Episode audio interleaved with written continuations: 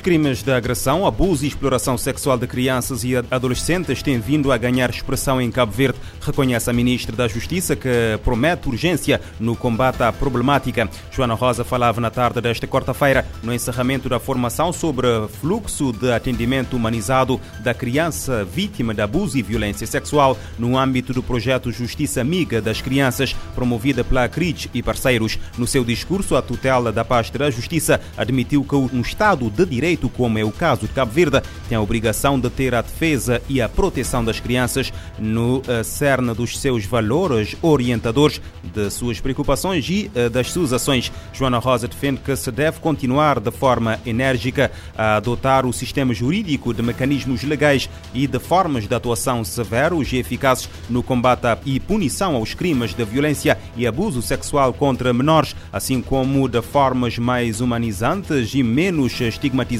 possíveis de tratamento e atendimento às vítimas. A taxa de prevalência do HIV-Sida em Cabo Verde é de 0,6%, sendo as mulheres as mais afetadas. O país realiza anualmente uma média de 25 mil testes de rastreio, dados divulgados pelo Ministério da Saúde a propósito do Dia Mundial da Luta contra a Sida, que hoje se assinala em termos de acesso aos cuidados de saúde. O Ministério refere que o teste de diagnóstico é gratuito no Serviço Público de Saúde e nos postos clínicos móveis das ONGs. Na sua mensagem, o Presidente da República destaca os progressos alcançados por Cabo Verde no combate à SIDA, onde a prevalência é de 0,6%. José Maria Neves fala de sucessos resultantes de políticas adequadas que se expressam em mais diagnósticos, redução de novas infecções, segurança transfusional, redução da transmissão do VIH de mãe para filho, o acesso gratuito e universal ao tratamento e redução do índice de mortalidade. O chefe de Estado pede um, um esforço conjunto para acelerar os ganhos conseguidos e atingir os, as grandes metas propostas pela ONU-SIDA de erradicar o VIH até 2030. E neste Dia Mundial da Luta contra a SIDA, o secretário-geral da ONU, António Guterres, destaca os resultados de um relatório publicado pelo Programa Conjunto das Nações Unidas sobre a HIV-SIDA. O levantamento aponta que as desigualdades estão a bloquear o progresso para o fim da pandemia e para alcançar as metas previstas para 2030. The world has promised to end AIDS by 2030. We are off track. Guterres lembra que o mundo prometeu acabar com a doença até o final da década, mas está longe de cumprir a meta e corre o risco de milhões de novas infecções e mortes. Ele pede aos governos de todo o mundo que tornem realidade o slogan Equidade Já, ou Equalize em inglês, que foi escolhido para a campanha deste ano. Guterres citou que existem soluções práticas comprovadas que podem ajudar a acabar com a AIDS, como mais financiamento para aumentar a disponibilidade, qualidade e adequação dos serviços para tratamento, testagem e prevenção do HIV. Para ele, todos precisam ser respeitados e acolhidos, e é urgente implementar melhores leis, políticas e práticas para combater o estigma e a exclusão enfrentados pelos soropositivos.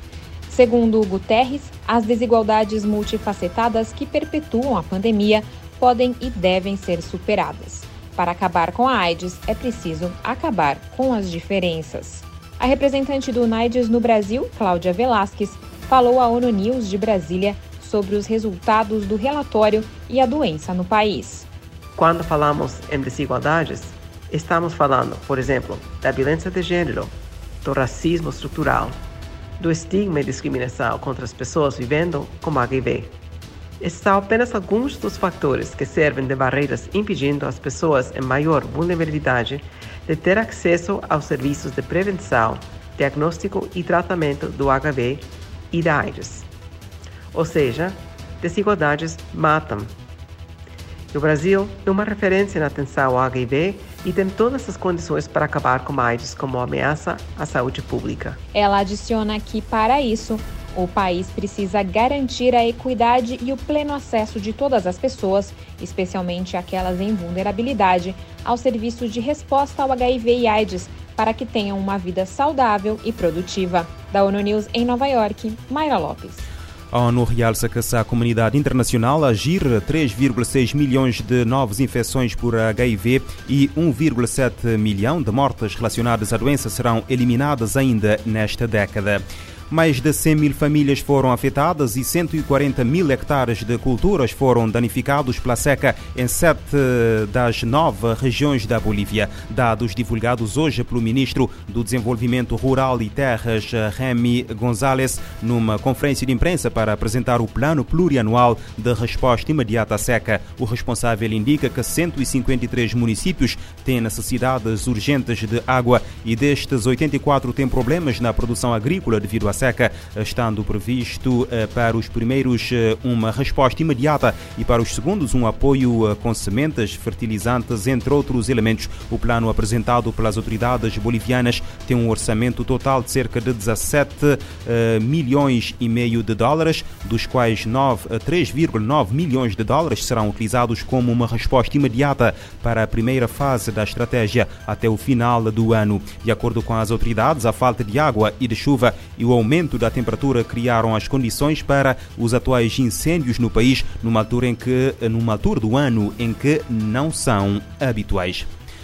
E pela primeira vez neste século, o fenômeno climático Laninha durará três invernos consecutivos. A informação foi divulgada pela Organização Meteorológica Mundial, que destaca que o fenômeno natural ocorre num contexto de mudança climática causada pela ação humana. O Laninha é normalmente associado a um clima mais frio do que o normal em todo o mundo e deve durar até fevereiro ou março de 2023, final do inverno no hemisfério norte. Segundo a OMM, o Laninha continuará afetando os padrões de temperatura e precipitação e exacerbando secas e inundações em diferentes partes do mundo.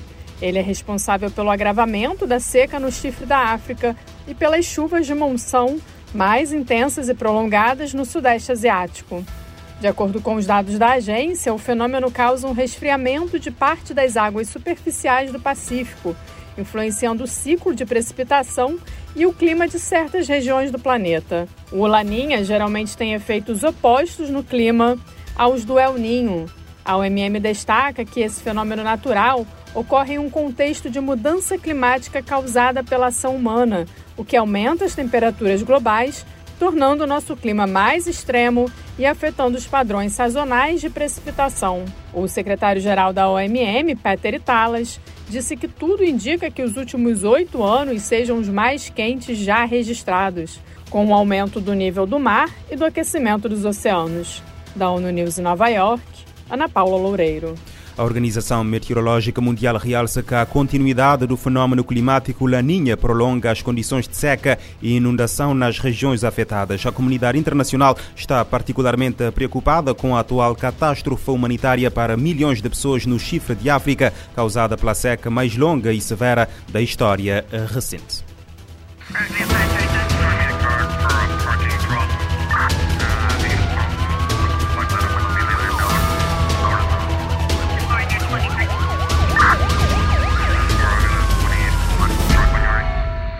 Este programa está disponível em formato podcast no Spotify e em radiomorabeza.cv.